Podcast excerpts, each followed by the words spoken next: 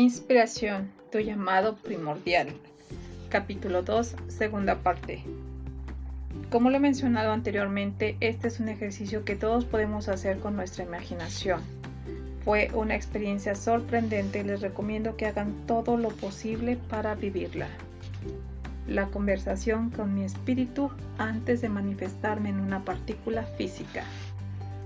Como estoy en un universo que ha sido creado y guiado por una inteligencia organizadora que elimina, los accidentes y coincidencias, siempre he sentido que mi presencia actual es una parte de ese sistema inteligente.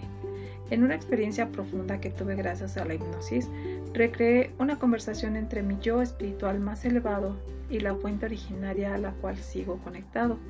Este diálogo imaginario me ha sido excepcionalmente provechoso durante una gran parte de mi vida adulta. Fui concebido el primer día de septiembre de 1939 y nací el décimo día de mayo de 1940.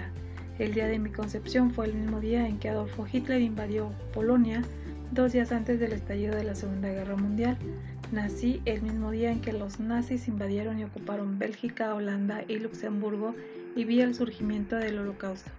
Yo sabía que habría de jugar un papel importante en revertir todo el odio que desencadenó la matanza de millones de personas. Vine a este mundo a predicar la independencia y la compasión, al igual que lo hice en una encarnación anterior durante el siglo XIII, cuando estuve en Europa y Asia con el nombre de Francisco Bernadón, quien posteriormente sería conocido como San Francisco de Asís, para evitar los actos crueles de los cruzados. Mi alma infinita estuvo y aún está atormentada por la crueldad entre los seres humanos y quiere erradicar el sufrimiento causado por nuestra separación colectiva e individual y por el uso de la violencia para sellar disputas. Me parece que la respuesta es enseñarles a los demás a conectarse con su fuente y a permanecer en esta conciencia de amor, paz, amabilidad y unidad.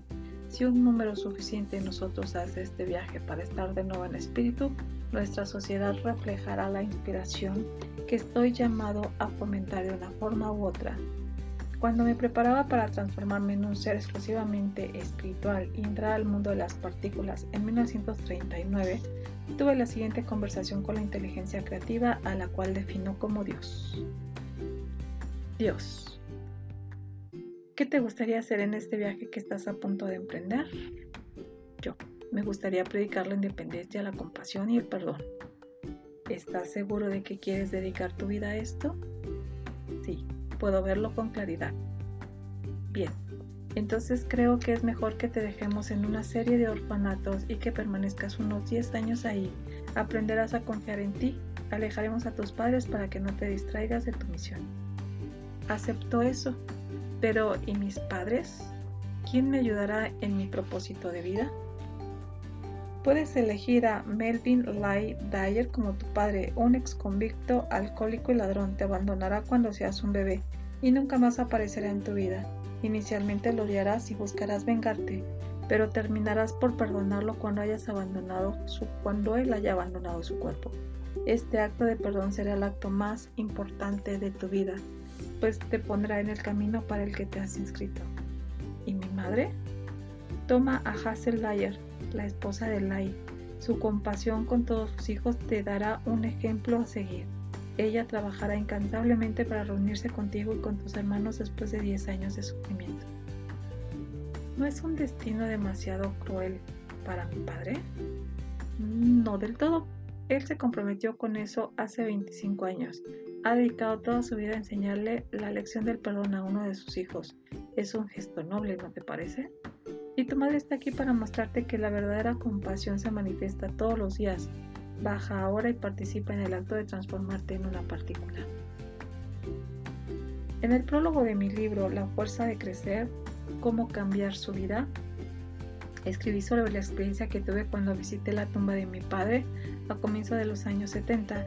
Los hechos que me condujeron allí desafían todas las leyes de la lógica y la visita fue el último obstáculo que yo necesitaba superar antes de iniciar mi carrera como escritor y orador, misión para la cual me inscribí en 1939. Asimismo visité los sitios europeos donde ocurrió el holocausto y leí una y otra vez la historia de los acontecimientos que contribuyeron al odio desencadenado por la guerra. En los años 60 trabajé para llevar paz a la horrible guerra de Vietnam y actualmente mi atención está muy concentrada en encontrar una alternativa a la violencia y al odio en África, en Medio Oriente y particularmente en Irak. Mi llamado está en lo más profundo de mi interior y se ha apoderado de mí, al igual que Arthur Miller. No sé qué haré a continuación, pero es probable que esté siendo guiado por lo que el espíritu y yo decidimos al comienzo de esta aventura. Una cosa sé con certeza y es que estoy inspirado. He narrado mi percepción personal sobre mi llamado para invitarlos a todos ustedes a que vean su propia vida con todas sus dificultades y éxitos como una experiencia necesaria para cumplir su misión. Ver la vida desde esta perspectiva alimentará el profundo anhelo interno que los llevará de nuevo al espíritu. Ver la vida desde una perspectiva inspirada. Como puedes ver a través de mi propio ejemplo, es muy importante que veas tu vida y el plan en el que tú participaste antes de llegar acá.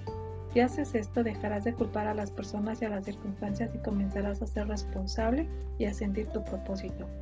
Todo lo que se manifieste en tu vida se convierte entonces en la perfección de este plan.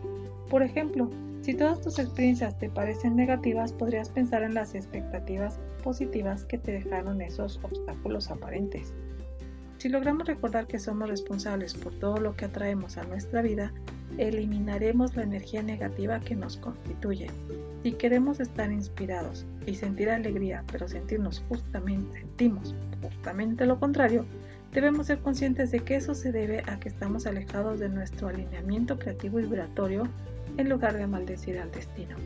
Podemos transformar las vibraciones manifestadas en nuestros pensamientos por otras que estén en mayor armonía con nuestros deseos. Solo así daremos los pasos necesarios para sentirnos inspirados.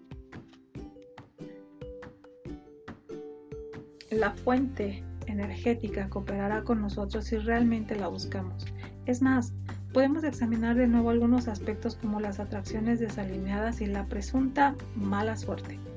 Entonces, alguien podría preguntarse por qué eligió venir a este mundo como un homosexual, cuando esta condición solo le ha ocasionado problemas. Fue rechazado por sus padres, ridiculizado durante su niñez, perdió oportunidades laborales y fue víctima de discriminaciones en todos los aspectos de su vida. Pues bien, si esta persona indaga más en sus orígenes espirituales, descubrirá que se inscribió en esta vida para enseñarles amor a los demás y aceptar a aquellos que no pertenecen a los segmentos convencionales de la sociedad. ¿Qué mejor forma de hacerlo que llevar una vida en un cuerpo estereotipado con tanta facilidad? Si esto fuera cierto, esa persona reconocería su llamado para comprometerse a cambiar las relaciones basadas en el prejuicio y viviría en espíritu sin importar lo que sucediera en el mundo material. Cuando sentimos paz interior, atraemos una mayor dosis de esa paz que deseamos porque actuamos desde la paz espiritual. Cuando nos comprometemos con el espíritu, recobramos el poder de nuestra fuente primordial. Asimismo, es probable que un mendigo haya aceptado venir a este mundo limitado para enseñar y generar la conciencia que contribuye a una mayor compasión en la tierra, o para enseñarle a una persona que podría ser tú, a tener más compasión. Después de todo, la fuente se revela de muchas formas diferentes. En el universo infinito no existen límites de tiempo para el número de vidas que tengamos. Enseñar la compasión no es algo extraordinario si entendemos que el infinito está ante nosotros. De igual manera, el niño autista, la persona ciega, la víctima de violencia, el feto abortado, el cuadrapléjico, el niño que sufre de hambre y tú, con todas las debilidades y dificultades que hayas atraído, son parte de la perfección del universo. El deseo de transformar y de mejorar nuestro mundo también nace parte de esa perfección. Por lo tanto, una actitud inspiradora es menos crítica y más agradecida y hace que estés atento a la forma en que se manifiesta Dios o la fuente energética. Y recuerda, la fuente no puede ser eliminada de lo que ha creado. Me encanta la historia de Sir Swami Chatananda relata en su maravilloso libro Más allá de las palabras. Tuve el gran placer de hablar con Swami en varias ocasiones. Fue un ser supremamente inspirado que hace pocos años regresó al mundo inmaterial. Habría un hombre que oraba todos los días. Dios, quiero que vengas y que tengas un almuerzo verdaderamente agradable y suntuoso conmigo. Como le insistía constantemente, Dios se le apareció un día y le dijo, está bien, iré. Dios, estoy tan feliz. ¿Cuándo puedes venir? Deberías darme tiempo para hacer todos los preparativos. Está bien, iré el viernes. El hombre le preguntó, ¿puedo invitar a todos mis amigos? Por supuesto, le respondió Dios, y luego desapareció. El hombre invitó a muchas personas y, comenzó a preparar una gran variedad de platos deliciosos. La mesa estuvo lista en la tarde del viernes y había mucha gente con guirnaldas y agua para lavarle los pies a Dios. El hombre sabía que Dios era puntual. Cuando escuchó que el reloj dio las doce, se preguntó, ¿qué habrá sucedido? Dios no me defraudaría. No puede llegar tarde. Los seres humanos pueden hacerlo, pero Dios no. Estaba un poco intrigado, pero decidió esperar media hora como gesto de cortesía. Pero Dios no llegaba. Entonces los invitados dijeron, eres un tonto, dijiste que Dios vendría, nosotros teníamos dudas. ¿Por qué razón habría de venir Dios a comer contigo? Vámonos de aquí. El hombre dijo, no, esperen, y se dirigió al comedor. Se sorprendió al ver un perro grande y negro comiéndose todo lo que había en la mesa del comedor. No, Dios se dio cuenta de que el perro se comió el almuerzo.